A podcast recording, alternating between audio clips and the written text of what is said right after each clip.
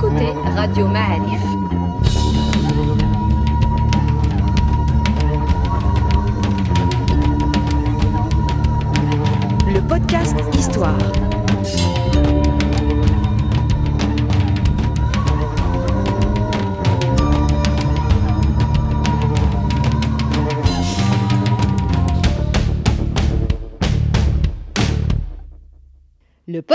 Histoire est produit avec le soutien de Maroc Télécom. Bienvenue les amis dans un nouveau podcast Histoire de Radio Maalif. On est très heureux de poursuivre l'aventure avec un habitué de nos services qui s'est rendu à notre convocation en retard, mais bien présent avec nous.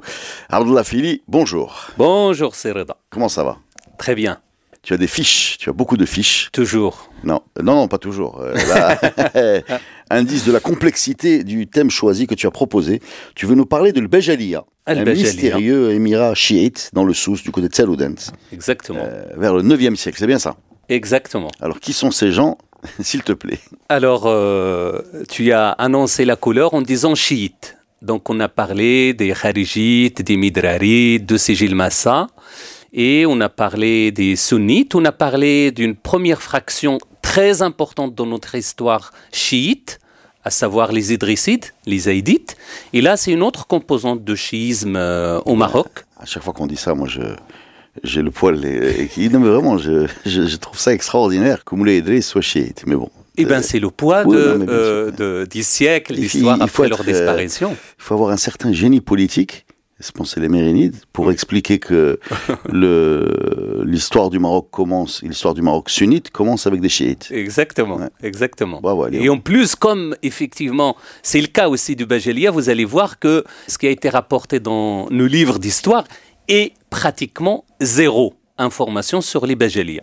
Tout simplement parce que on a cherché, on a tendance en tout cas à partir effectivement déjà de l'époque euh, almoravide où le sunnisme s'est imposé d'une façon implacable dans toute l'Afrique du Nord, à vrai dire. Mis à part quelques confins du Sahara, que ce soit en Tunisie, euh, en Libye et en Algérie, avec la présence encore aujourd'hui des Ibadites, les Kharijites Ibadites. Mais le reste du Maghreb a été véritablement Repeint. euh, repeint par une couleur homogène, pour parler de l'homogénéisation, et euh, donc sunnite, Malékite. malikite plus précisément. Sous la vague de Abdullah Yassine. Sous la vague de Abdullah Yassine, mais avant, il y a justement l'impact extrêmement important du califat omeyyade de Cordoue qui a en quelque sorte chassé en gros dans les grandes capitales de l'Occident musulman, la présence chiite et notamment fatimide, parce que il y avait un conflit très enraciné entre le califat fatimide, qui sont des chiites ismaéliens, et le califat omeyyade de Cordoue. Mais cette lutte acharnée entre les deux califats a été terminée par un succès retentissant du califat de Cordoue. D'accord, on a commencé par la fin, maintenant il faut revenir au début. Alors, qui sont, ces, qui sont ces gens? Alors d'abord, euh, il faut les placer dans le temps. C'est donc à la fin du IIIe siècle de l'Égypte et donc du IXe siècle grégorien où nous avons les premiers indices de cet émirat dans la région d'Oussous. Donc après, c'est le nom lui-même.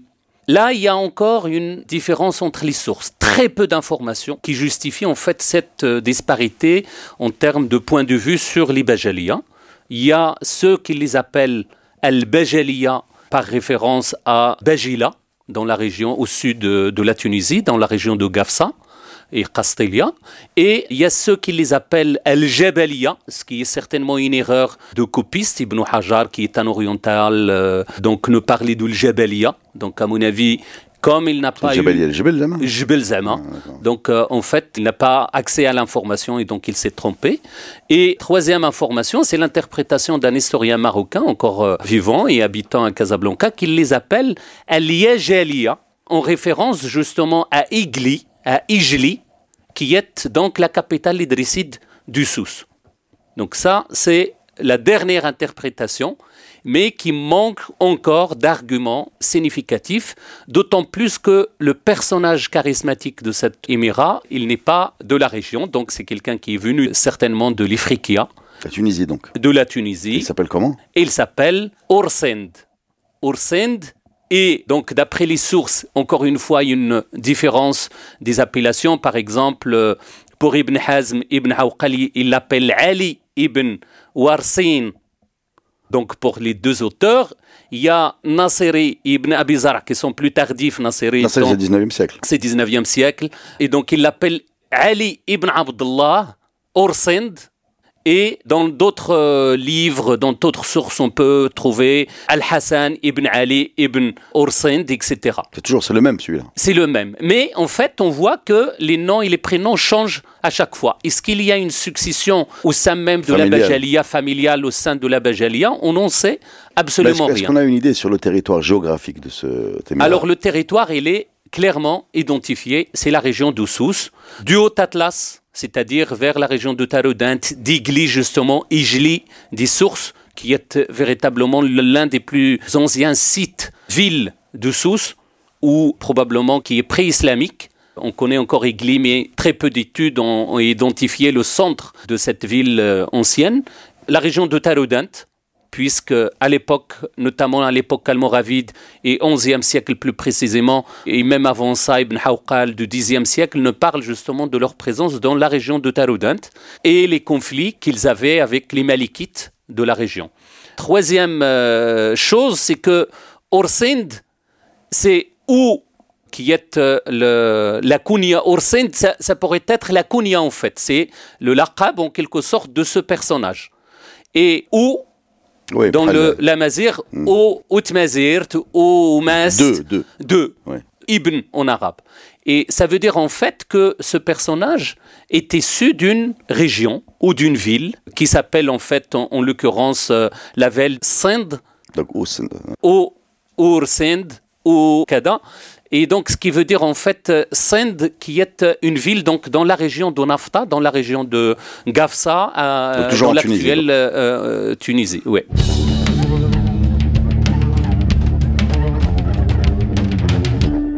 donc c'est un, un amazir tunisien, C'est certainement un amazir tunisien, chiite, chiite. qui a pris euh, la tête d'un émirat dans le Souss, c'est-à-dire euh, euh, jusqu'à où Jusqu'où? Jusqu'à Massa, Massa, dans le, sur le littoral, etc.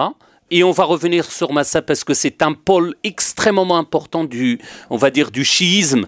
Et le sous, d'une manière générale, on va revenir le fait qu'il y ait Fatma, Fatma au niveau des prénoms, etc. Ouais, quelques traditions, l'Hassan, Hussein. Ashura, Ali. Ali, et- etc. Ça veut dire en fait on a là un foyer du chiisme qui a encore gardé, encore aujourd'hui, quelques traditions, quelques restes, quelques vestiges d'un ancien chiisme. Quelques résonances. Voilà. Dans la, la vie quotidienne, dans les goûts, dans, par exemple, ceux-ci ne mangent pas beaucoup le lapin, ce qui est exactement dans la tradition chiite comme étant quelque chose pratiquement un interdit à alimentaire. Ah bon? Vous voyez? Mais est-ce qu'il y a d'autres gens qui mangent beaucoup le lapin chez nous?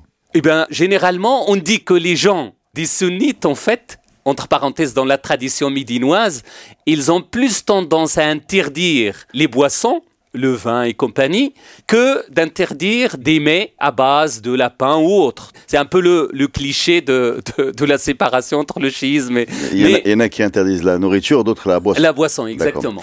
Alors, moi, Et on va revenir sur ça quand il s'agira des interdits alimentaires de ces bajalia. Alors, avant de rentrer dans, dans et comment ils vivaient, leur structure politique, euh, économique, etc., on a quand même l'impression, quand on se penche sur ce trou noir, parce qu'il y a quand même un trou noir entre euh, l'arrivée de l'islam, le départ des Omeyyades en 720, c'est toi qui nous as raconté ça, et l'arrivée de Bni Yassin slash euh, euh, Youssef qui repeint euh, tout ça d'une même couleur, il se passe à peu près 200 ans. C'est ça. 200 ans avec des Émirats dont tu es souvent venu à notre micro pour nous raconter, Nkour, l'Armat, etc. Et ces Émirats, ils font tous à peu près la même taille, j'ai remarqué. Ils font tous à peu près euh, 200 km de... Voilà, on est, on est dans ce genre de... Est-ce que... Mais à part les Idrissides. Oui, oui, qui oui, ont vraiment conquis un territoire énorme, y compris la région de Sousse, dans laquelle les Bajalias se sont installés. Oui, mais les Idrissides, il y, a- il y a une expansion et ensuite ça se re- referme encore sur une petite un, un émirat, voilà. Euh, Bolrouata, etc. Tous, ces gens-là sont donc le Maroc, il est il est coupé, enfin le Maroc parce que c'est un néologisme, enfin un anachronisme. Donc c'est dans, euh, Ouais, on va ouais, dire, ouais. le Maghreb. Est-ce que c'est des, des, formes politiques qui correspondent aux moyens de communication de l'époque ou aux moyens de, aux moyens de gestion C'est-à-dire que c'est facile, euh, sans euh, Internet ou sans poste, de gérer à peu près 200 km. C'est plus compliqué de gérer 2000 km, ou même plus que ce que vont faire les, les Almoravides, c'est ça? Oui, c'est ça. Et il y a aussi la gestion elle-même du territoire et la force politique de chacune de ces principautés, de ces États. Vous imaginez donc que dans les marges effectivement, on trouve des schismes qui sont euh, connus, le kharijisme Assigil Massa par exemple, qui a, au gré des vicissitudes euh, historiques, etc., ont atteint Sfro. D'autres euh, régions, par exemple la région d'Oussous, qui est pratiquement toujours en marge de l'histoire du Maroc, qui s'est en quelque sorte forgé une personnalité propre, d'ailleurs encore aujourd'hui, pour, on va dire, euh, dépasser le Haut-Atlas. Ce n'était pas chose facile jusqu'à jusqu'à dernièrement, jusqu'à aujourd'hui. Et donc c'est quelque chose qui, géographiquement, est justifié par euh, une implantation géographique un peu particulière. Et donc la facilité de communication n'était pas aisée. Deuxième élément, c'est les doctrines c'est justement les fondements idéologiques de chacune de ces principautés qui défendaient bec et ongle leur territoire, leur façon de vivre, leur façon de gérer euh, leurs affaires. Je sais qu'on a déjà eu cette conversation, mais est-ce qu'on ne peut pas dire aussi En plus de fait, du fait tribal, qui est fondamental, encore une fois. Mais justement, c'est ce que je voulais dire, c'est-à-dire là, le politique ou le tribal ou le vient souvent se colorier d'idéologie euh, religieuse. C'est-à-dire, voilà, c'est-à-dire qu'on va choisir l'idéologie qui euh, n'est pas celle du voisin parce qu'on n'est pas parce que je ne suis pas convaincu que ces gens-là faisaient des débats sur euh, la doctrine ibadite euh, comparée au khalijisme ou euh, au chiisme ou au sunnisme. Aujourd'hui, tu prends 2000 Marocains, je suis pas convaincu qu'ils soient capables, de, malgré 2000 ans, 2000 ans de Khalaya, c'est difficile de, de, les imaginer mobilisés autour de l'idéologie, plus mobilisés par du politique qu'on peint d'idéologie. Enfin, c'est... Au Maroc, on a une, une idéologie pratique, c'est-à-dire celle qu'on exerce tous les jours, avec l'adra. Contrairement aux, aux on va dire orientaux, c'est-à-dire ceux de l'Algérie et ceux de la Tunisie, qui ont une tradition scripturaire beaucoup plus ancrée. Et au Maroc, les sophrites, par exemple, Sigil Massa, bien qu'ils aient une histoire extrêmement glorieuse, avec des moyens financiers, une ampleur civilisationnelle extrêmement importante, et pourtant, on n'a absolument aucun écrit sur ces formations. Il en est de même pour la Bajalia. Donc rien d'écrit. Walou. Donc d'où tu sors ce que tu vas me raconter là? Eh bien, très peu de sources tardives, justement par rapport à la Bajalia, à l'exception d'Ibn Hawqal, justement. Ibn Hawqal, c'est un turkmène, non? C'est un, c'est un, c'est un, oui, un, il, vient de loin, quoi. Et, il vient d'Orient, mais qui a, euh, on va dire, des acquaintances avec les Fatimides. Donc il est d'obédience, on va dire entre parenthèses, chiite, qui était euh, au Xe siècle justement, qui a mis en place la première carte de tout ce monde méditerranéen et qui suivait les pistes caravanières. C'est un voyageur. C'est un voyageur qui décrit le commerce. Euh, d'ailleurs, d'ailleurs, c'est une des rares descriptions qu'on a des des Balrouata par quelqu'un qui y était. Exactement. Euh, contrairement à, Al-Bakri, Al-Bakri qui n'a jamais mis les pieds, lui il les a trouvés très sympathiques. Et exactement, qui était, généreux, qui était généreux, etc. Contrairement à Al-Bakri qui a eu, par contre, en revanche, on va pas revenir sur un podcast, euh, le podcast de Borwata, mais en fait, Al-Bakri, il s'est fondé sur les traditions écrites qu'il a trouvées dans le euh, les euh, à, Cadiz, à, Cordoue. À Donc tous ces gens-là, ils, cohabitent, hein, on est d'accord. Ils vivent à peu près au même moment. Donc les Balrouata, Bejalia, Nazir Hermet, et les Idrissides, les sont, qui nous concernent. Et c'est au premier chef parce que le gars Oursind, là dont on a parlé, eh bien, il est arrivé chez les Idrissides d'Oussous. D'accord. Donc de toutes les sources, ils sont différents du prince idrisside de l'époque, mais on sait que c'est les idrissides de Sousse qui les ont accueillis. Il faut savoir que les idrissides de Sousse se sont implantés dans le Sousse depuis très très longtemps. C'est une vieille tradition. Les Idrissides ont occupé le Sousse et après la division, on va dire, du royaume idrisside, euh, Abdullah ibn Idriss a eu la charge de gérer justement cette région d'une façon autonome, pratiquement complètement autonome de l'imam de Fès, Mohamed ibn Idriss, et sa descendance. Donc il y a quelques différences dans les sources entre Al-Bakri, entre Ibn Hazm, etc. En parlant du prince Idrisside qui a accueilli en quelque sorte euh, ce personnage euh, euh, des Bajalia. Mais la formule, c'est ça. on en comprend donc, on en déduit que probablement les Idrissides tiennent le pouvoir central, le, pouvoir exécutif en quelque sorte, et ce personnage au sein. Une sorte de, vassal, tu veux dire? C'est Et encore, juste un personnage charismatique qui n'est pas dans la gestion quotidienne de l'émirat. Ah, donc l'émirat est géré par qui? Par, un descendant des Idrissides. D'accord. Et lui, c'est quoi? C'est le chef de l'exécutif C'est en quelque sorte le wali, wilayat al-faqih chez les chiites, c'est-à-dire celui qui mais tient... Mais pourtant, il va durer plus longtemps, vu que lui, il va... Beaucoup plus longtemps. L'émirat va tenir jusqu'à l'arrivée de, des Almoravides, donc 950. C'est ça. Est-ce que 50, 55, 56, ils ont conquis euh, Taroudant Militairement? Militairement. Alors, euh, raconte-nous un peu comment on vivait à Tsaludent euh, sous euh, et le Bejali. Alors, ça euh, ressemblait à quoi On n'a pas, à vrai dire, beaucoup d'informations. Non. On n'a pas beaucoup d'informations. Mais comment il s'habillait Même. Même pas. Par contre, mangeait. sur la salade, on va, on va revenir là-dessus. C'est très important et c'est très bizarre. Donc, en fait, on sait par exemple qu'il y a des villes importantes depuis avant l'époque islamique on sait maintenant que Massa, c'est une ville qui est antique par les objets archéologiques. Qu'est-ce qui est Massa aujourd'hui? Massa, c'est Massa aujourd'hui. Donc ça n'a pas, changé. Mast, des textes, euh, des textes. Non, mais il reste rien de cette ville, on est d'accord. Euh, il y a des choses, mais en fait, on n'a pas des vestiges qui peuvent être remontés à l'époque euh, non, ce que je veux dire, c'est qu'elle n'est pas restée une ville, quoi. Non, ça n'a jamais été, à vrai dire, une ville. Ils disent que c'est sous forme de villages éparpillés. D'accord. Trois villages euh, jusqu'à Lyon l'Africain, ils parlent de trois villages.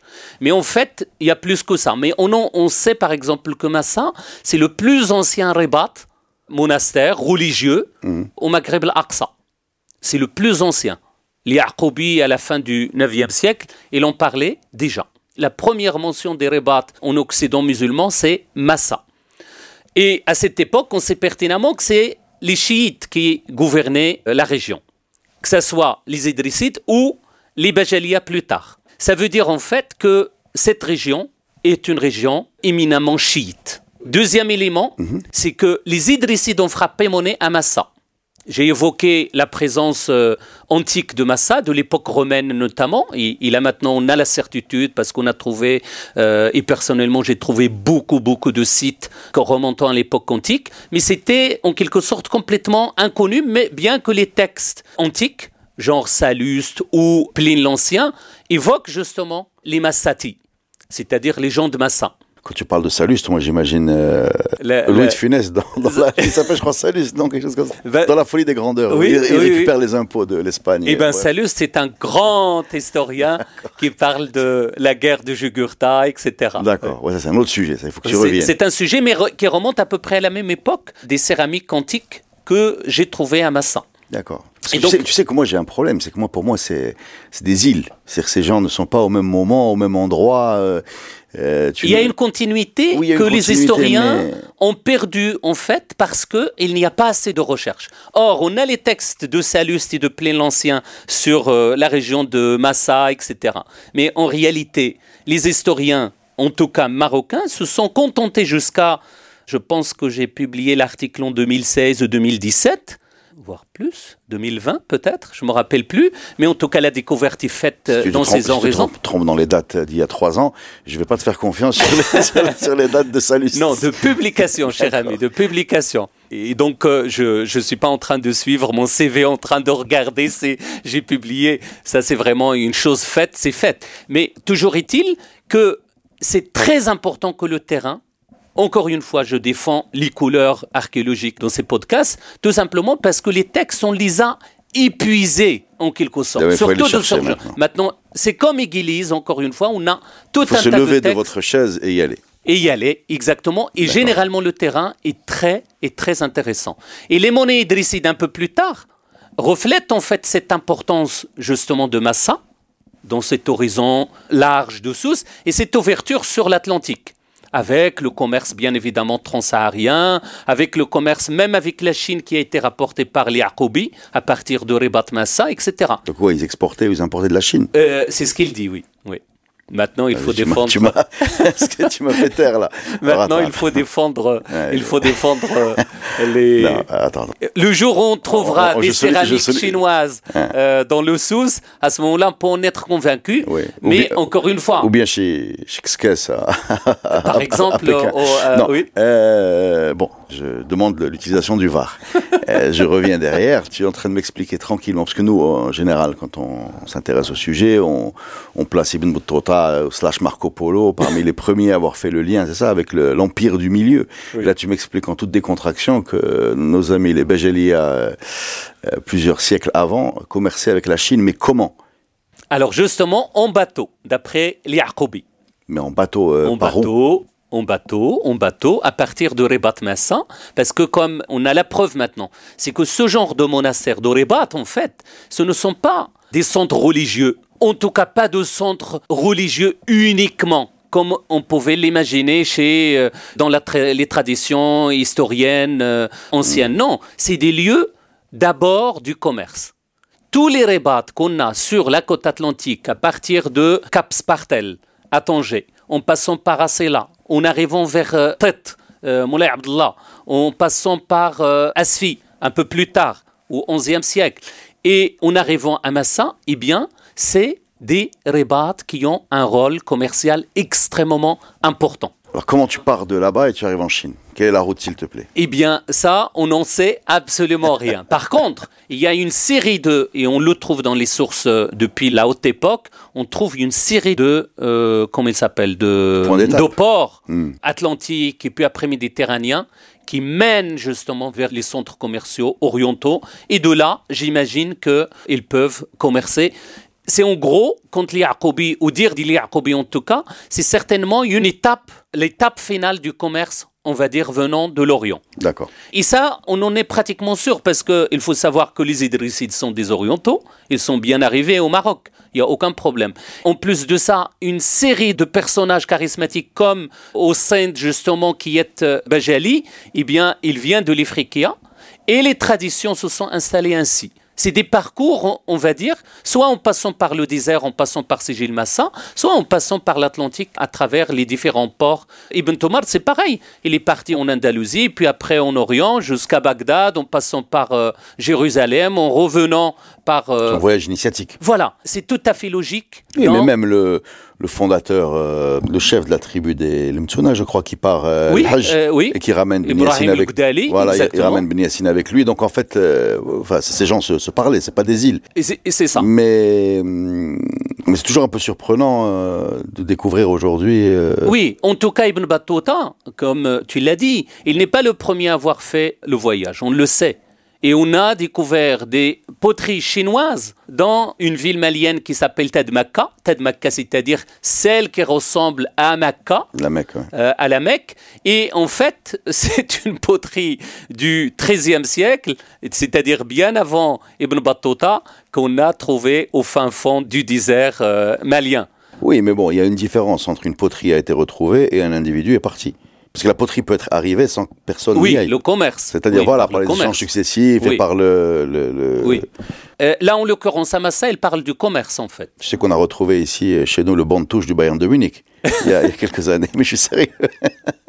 Le du Real Madrid. le Ah oui, c'est vrai. je pense Oui. pas que celui qui le vendait, Mais il est arrivé là. il est arrivé. ouais. Il y a, il y des échanges, qu'ils soient faits directement ou indirectement, ils existent. Et ça, il ne faut pas le nier parce que, encore une fois, je reviens aux poteries romaines de la région de Sousse et pas qu'à Massa. On sait maintenant que c'est peut-être les Romains qui sont arrivés jusque-là dans le cadre de leurs échanges. Mais on sait aussi que ça peut être des Marocains qui sont partis chercher ces poteries, euh, etc.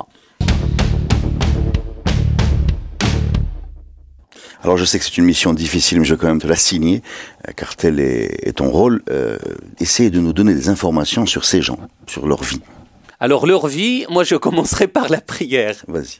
L'une des informations rapportées par pratiquement tous les, les textes, comme je dis à partir d'Ibn Hawqal, Ibn Hazm, l'Ibkri, Dahabi, euh, etc., Ibn Hajar et tout ça, ils nous ont rapporté que ils font les prières après les Malikites.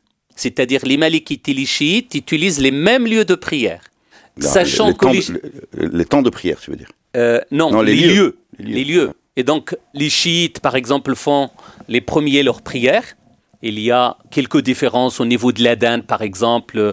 J'ai euh, noté, par exemple, que il rajoute à l'adhan habituel qu'on a ici, Ashadu anna Muhammadan khayrul bashar. Ça, ça n'existe pas dans l'adhan euh, sunnite que nous connaissons. Par exemple, ils disent Hayya ala al-falah, Hayya ala khayril amal. Euh, des En fait, changements c'est des- comme ouais, ça. ouais. Al Muhammad, c'est-à-dire, voilà, le Al Muhammad, c'est-à-dire la famille du prophète. Khayrul Bariya, c'est-à-dire, en fait, en quelque sorte, ils C'est pas, imposent- pas très loin quand même. On n'est pas. c'est pas très loin. Euh, Ouais. Déjà, euh, c'est voilà, c'est quelque chose de facultatif et, et pratiquement secondaire. Hayya ala salat, hayya ala al-falah. Hayya ala al-falah, hayya ala khayri al-amal. Khayr par contre, pas très loin, Al quoi. Muhammad Khair al-Bariya. Là, c'est le chiisme, Hmm. euh, c'est l'appartenance et la défense de la famille du prophète et de. Et ensuite, la prière, c'est pareil. La prière, c'est pareil. On peut pas changer de la prière parce que c'est des musulmans. Il faut euh, arrêter de mettre dans la tête des gens que c'est des, que c'est des, des extraterrestres. Voilà. C'est des, des dragons. c'est ça, non C'est des musulmans, mais qui ont leur spécificité, qui ont leur idéologie politique, parce que voilà, le schisme, c'est un choix politique. C'est fait à partir du moment où il y a eu le conflit politique entre Muawiyah et Ali. Une partie des défenseurs de Ali sont sortis de son obédience parce qu'il a accepté le jugement, en quelque sorte, entre lui et Muawiyah, et une partie est restée fidèle. C'est cela les chiites. Oui, oui, non, il faut faire un jour un podcast sur euh, le fitna al-Kubra, sur cette, euh, ça, sur oui. la fracture entre euh, ibn Abi oui. Sufyan et Ali, et la grande la bataille, etc. Oui, et ces jour, incidences vu- sur, vu que euh, sur l'histoire ça du nous Maroc. a, ça nous a impacté, peut-être qu'il faudrait, euh, il faudrait un jour se dévouer pour nous éclaircir ça. Pourquoi pas? Sachant que quand même là-dessus, il y a quand même beaucoup de sources. Enfin, il y a en tout cas beaucoup de récits. Oui. C'est facile à trouver par rapport à ce ce qu'on essaie de faire dans Radio Maalif, où là, il y a très peu de récits. Celui-là, il est disponible. hein. Je sais qu'il y a des podcasts là-dessus. Euh, vous les trouverez facilement. Il y en a qui sont très bien, d'ailleurs.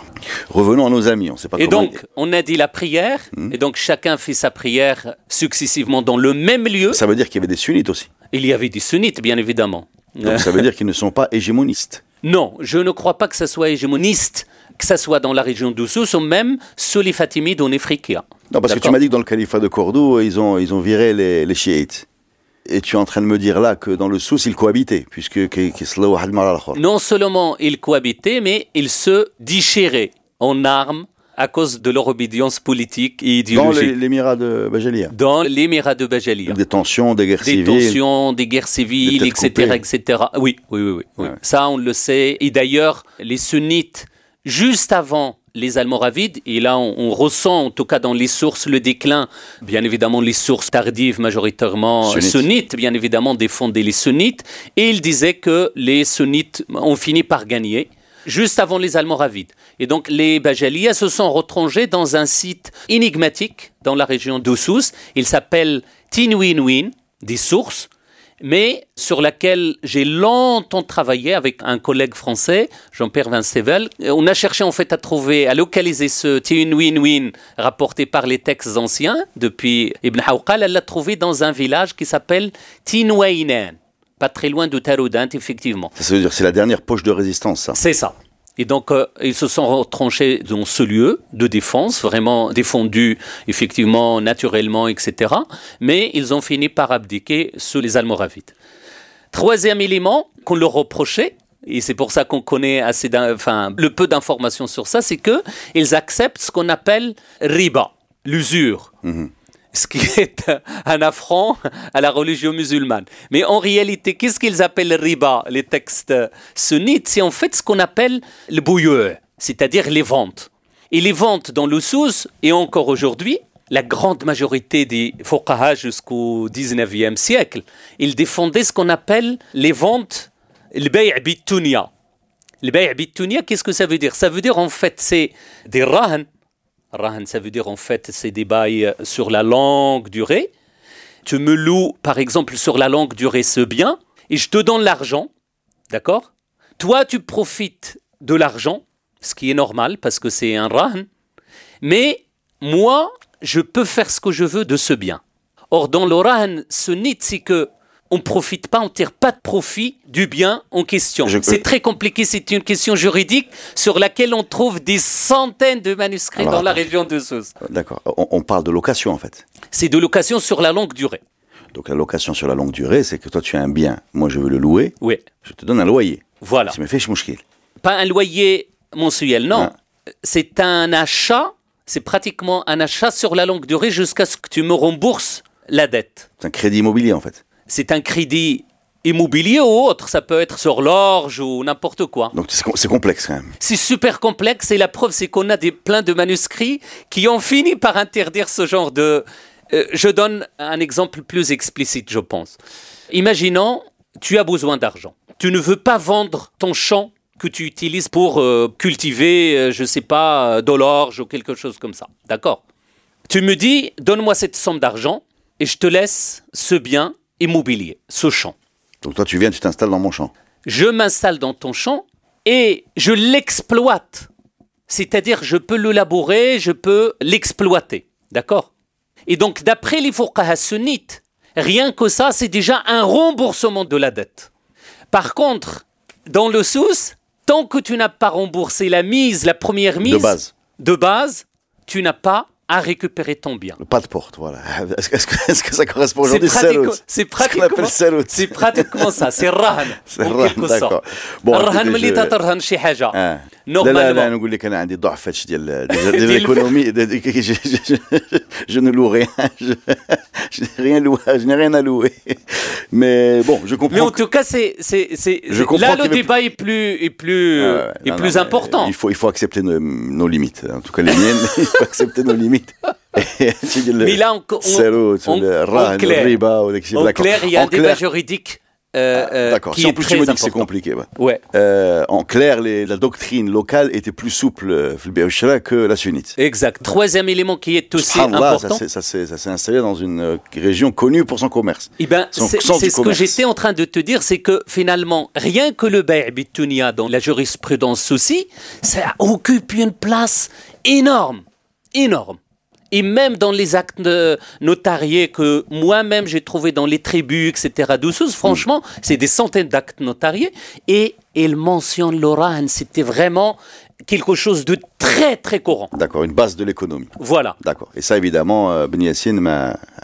Bien évidemment. Et la dernière, qui est, qui est la pire, c'est la question Mais de, lui, remarque qu'il a rien à du vin. ah, le vin. Ah oui, ils ont autorisé les boissons alcooliques. Et là, c'est le comble de, vous allez me dire, le sunnisme, et le- etc. Mais euh, voilà. Est-ce qu'il y avait des conditions c'est du locales vin, on parle de vin là. Du vin. une sorte de Oui, oui. d'eau de vie d'Ekshina. Euh, Anzi, non? Oui, c'est certainement euh, euh, soit robe, soit anzi, soit autre chose. Mais en tout cas, les, les boissons alcoolisées sont autorisées pour les Bajalia. Mais très sincèrement, le contexte de la région, on ne le connaît pas assez pour justifier justement cette... Est-ce que c'est l'importance des communautés juives? Est-ce que on n'en sait rien? Ok.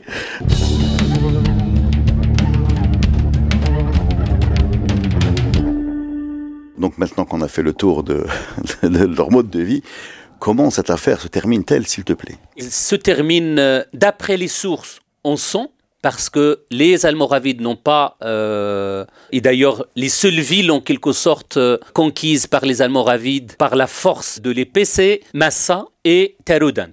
D'accord, donc ils ont fait une guerre là-bas. Une guerre pour Parce justement... on, on va juste faire une parenthèse sur donc les Almoravides commencent par si je ne me trompe pas Sigil Massa, Sigil Massa, Massa, oui.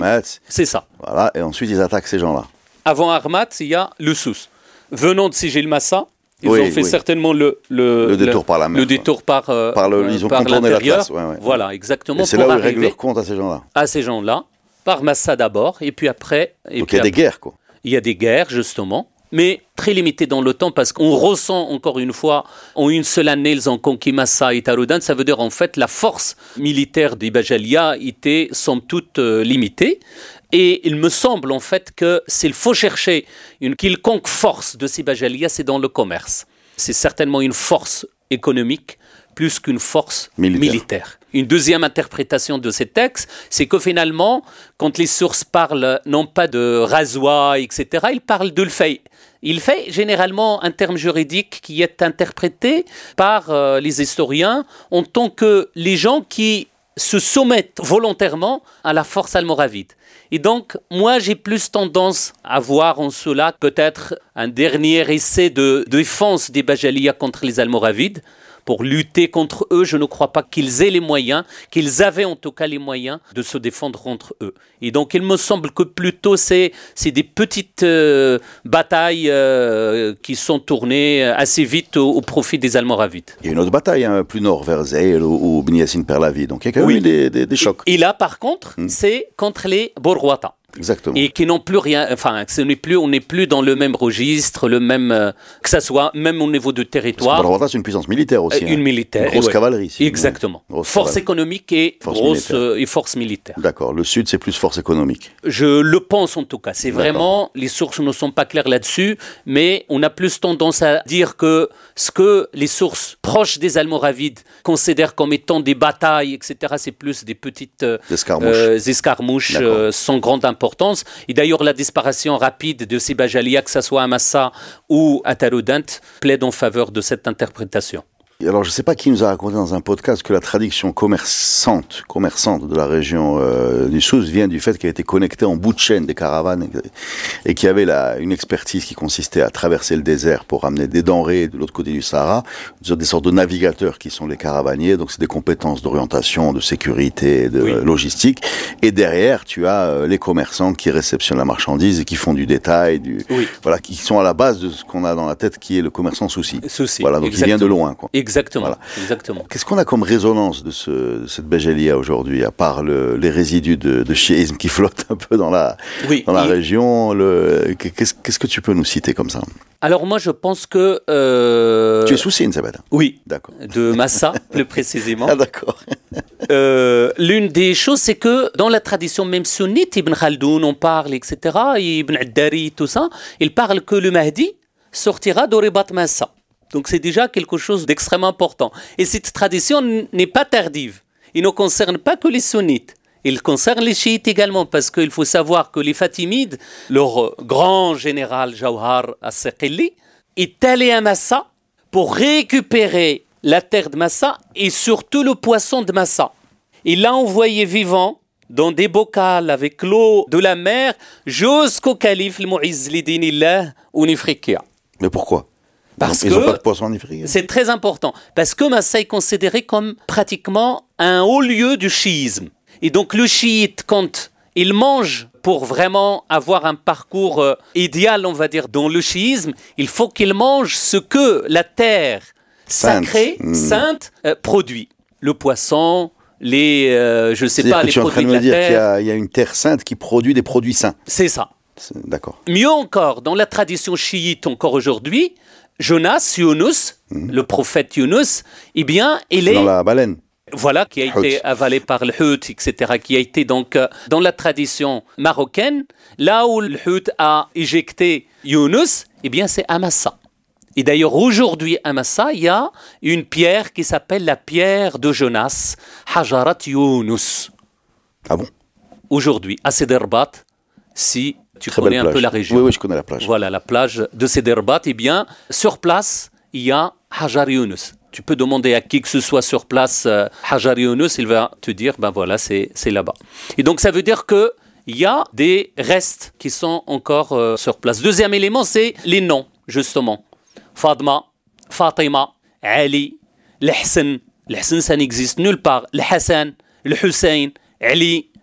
Troisième élément, c'est Ashura dans la tradition souci, Ashura, c'est pas une tradition de fête, etc. Au contraire, on va visiter les morts. D'accord. On va visiter les cimetières. Donc on, fait de l'aumône, etc. Il y a pas, de pétard chez vous. on n'a pas de non, pas du tout, pas du tout. C'est vraiment quelque chose de récent. Et il n'y a pas non plus de flagellation chiite qu'on peut trouver en Orient. Non. Euh, ça, en tout cas, euh, traditionnellement, on n'a pas. C'est pour ça que la personnalité souci. Une, jolie peau. voilà, la personnalité souci. Et généralement, il évite toujours ce genre de châtiment corporel, même dans leur tradition, on va dire juridique. Dans les arrêtes, par exemple, dans la tradition juridique, parce qu'il y a des canons en fait, mais ça a sa propre table juridique qui gère la vie euh, du village, etc. Jamais dans le sous, on a par exemple, il faut donner 40 coups à telle ou telle personne qui aurait commis tel ou tel délit. Jamais. Mais tu sais, on, on a fait un podcast euh, avec euh, Mustafa Kadiri sur la gestion d'une ville, d'un qsar. Pareil, hein, même si c'était pas du tout dans le sous, mais il y a- il y, a très peu de, il y a très peu de châtiments corporels en fait. Il y a beaucoup de, bon, quand c'est grave, du bannissement, beaucoup d'amendes, euh, beaucoup beaucoup d'amendes. Hein. Mais dans la tradition, un mazir. Oui, oui, oui, oui.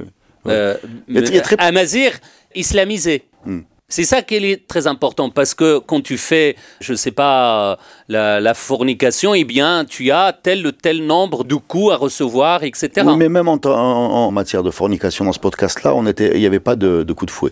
Il y avait, il y avait des amendes. Dans la tradition, un mazir euh, islamisé. Oui, dans la tradition locale, chez nous. Locale, oui, voilà, chez voilà, nous, voilà, oui. chez nous. En tout cas, c'est, on a, on a regardé tout le code pénal, mais il fait plusieurs pages. hein. On a trouvé, oui, bien sûr. on a trouvé sûr. très peu de. C'est des pas centaines, c'est des centaines de. Non, parce qu'ils ils sont allés loin dans, dans la description. Il y avait des les relations homosexuelles, les relations Exactement. hors mariage, la prostitution, etc. Et même, même il n'y avait pas de.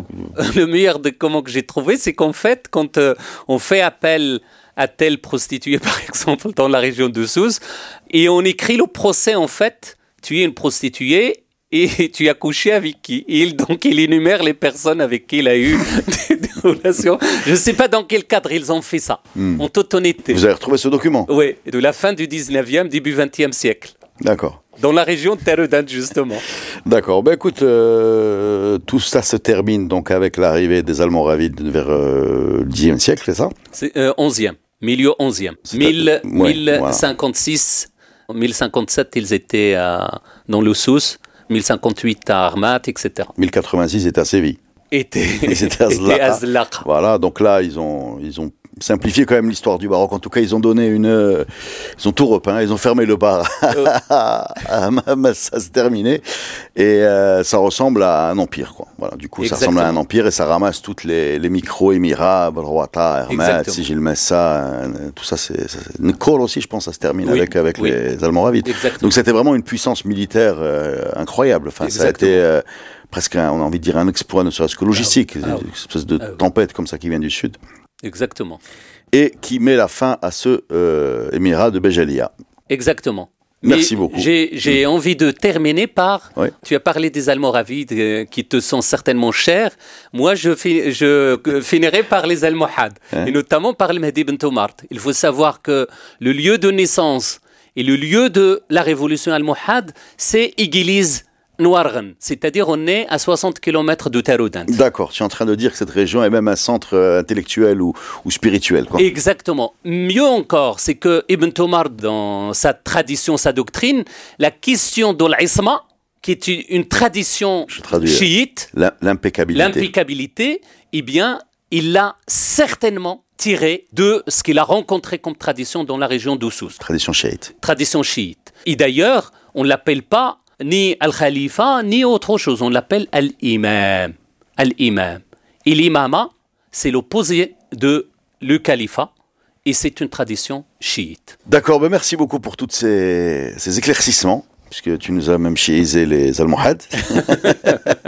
Le Eh ben, vernis chiite des le Almohades. vernis chiite des Almohades. Tu nous as euh, rappelé le parfum chiite à ce jour, euh, enfin qui flotte encore euh, dans cette région et même dans une bonne partie du Maroc. Les idélécides aussi. Merci beaucoup pour ces éclaircissements, Abdullah, et reviens quand tu veux pour de nouveaux podcasts. Nous avons besoin de- d'entendre tout cela. Merci beaucoup.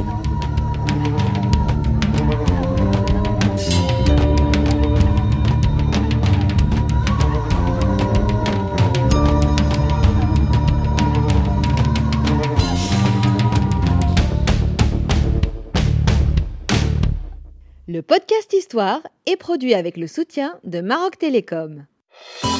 Maroc Télécom, un monde nouveau vous appelle.